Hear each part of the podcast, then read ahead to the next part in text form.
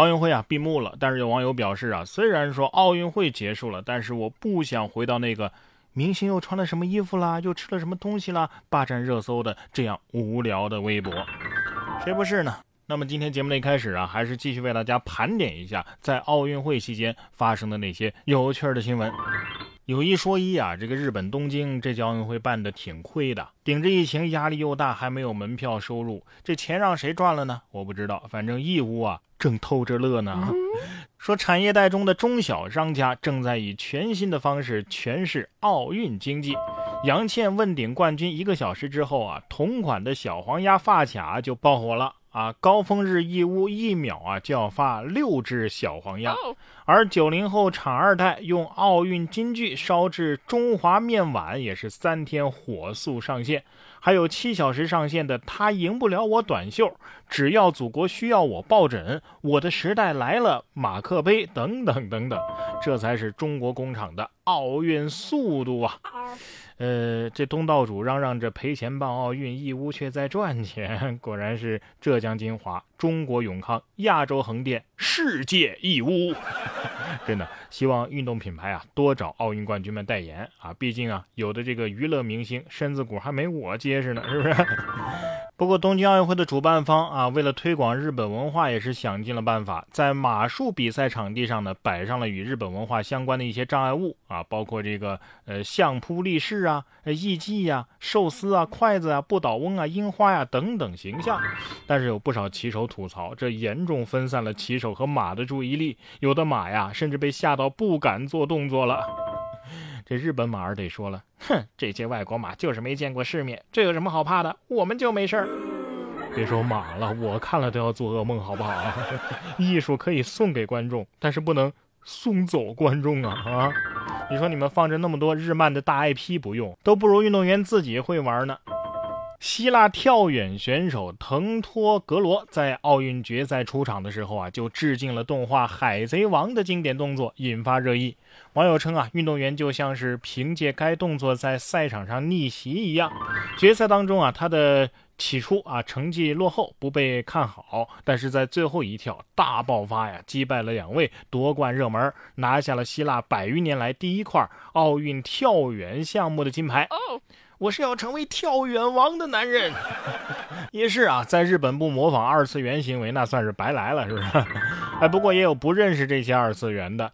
BBC 体育推特在报道奥运会攀岩比赛的时候，就将背景里出现的独角兽高达错认成了变形金刚。此事迅速的引发社交媒体上的争议和嘲讽。两大团体的粉丝啊是联合一致声讨 BBC 的不专业。其中一条评论指出啊，BBC 的这一做法是文化上最深层次的不尊重。随后，BBC 似乎发现了这个错误，于是补发了一条：“我们明白这发生了什么事，但是高达和变形金刚在一场奥运会里对决，谁会赢呢？” 一句话同时惹恼高达和变形金刚两大粉丝群体，不愧是你啊！哎，你们敢不敢在你们的新闻里边把邓布利多叫成甘道夫啊？这下丢脸了吧？哎，同样有点小丢脸的呀，还有这把 想秀一把反被秀的操作。这是东京奥运会当中啊一位运动员的离奇操作，百米铜牌得主牙买加的女飞人谢瑞卡·杰克逊，两百米预赛呀意外出局了。哎，本来呀以她的实力是稳进决赛的，结果在最后冲刺阶段，她觉得自己已经晋级稳了，就开始慢跑，然后呃就被超了，最终啊是以千分之四秒的差距排名第四，惨遭淘汰。牙买加粉丝们现在非常恼火，炮轰她是史上第一。大蠢蛋！没想到啊，没想到龟兔赛跑的预言能在奥运会当中照进现实啊！从飞人变蠢蛋，哎呀，谁都羡慕博尔特，但是你要真以为自己是博尔特，那还是赶紧醒醒吧！在内卷这么严重的当下，你不努力能行吗？是吧？更别说奥运会了，骗子都开始努力了。近日。湖南湘潭高新警方就抓获了两伙电信诈骗团伙。据悉啊，为了逃避警方打击，这两伙人啊反向操作，在国内将自己包装成外国女性，通过社交软件，根据受害人所在国的作息时间学英语，对照当地的照片，与外国人以恋爱之名聊天，骗取其投资。从六月份开始诈骗，到被警方抓获，他们已经骗取数万美金。这年头，连骗子都开始考虑国际业务啦。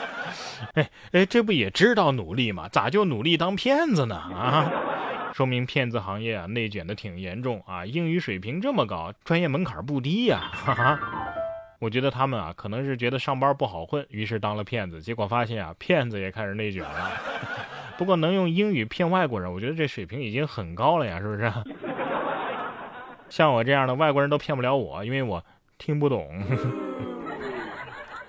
这条路啊，也不知道是谁投资的啊。据了解，美国九十五号洲际公路初建于一九五七年，经过六十一年才修成贯通。这条公路啊，每年的维护就要花费几十亿甚至上百亿美元，而各州用来维护这条公路的资金啊很短缺，导致路面的情况是十分的糟糕。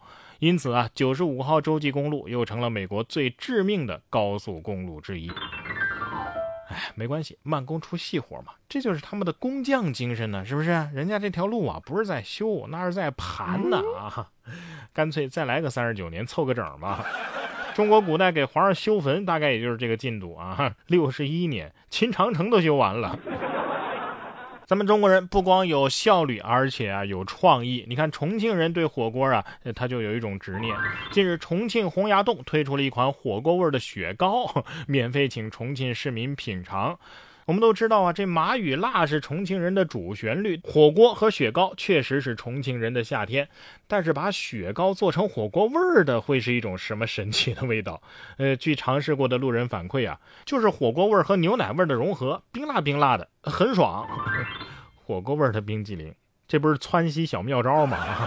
看得出来啊，重庆人对火锅爱的深沉，把火锅刻进 DNA 了，什么都能扯上辣，是不是？冰火两重天。不过隔着屏幕我都想试一试。其实，在我们的生活当中啊，我们经常可以听到各式各样的抱怨。学生们呢抱怨家长管得太严，但是我们很多成年人却渴望回到学生时代。职场人抱怨工作压力大，但是孩子们呢却羡慕大人的独立。家庭主妇抱怨每天过得匆忙，可是呢还是有职场女性憧憬回归家庭。这就真是应了那句啊：城外的人想进去，城里的人想出来。这句金句啊，就是出自《围城》，想必大家呀都不陌生。很多人评论这本书啊，是揭露了生活的无奈与虚无。有人通过这本书看到了现实，有人看到了虚妄，还有人看到了消极与避世。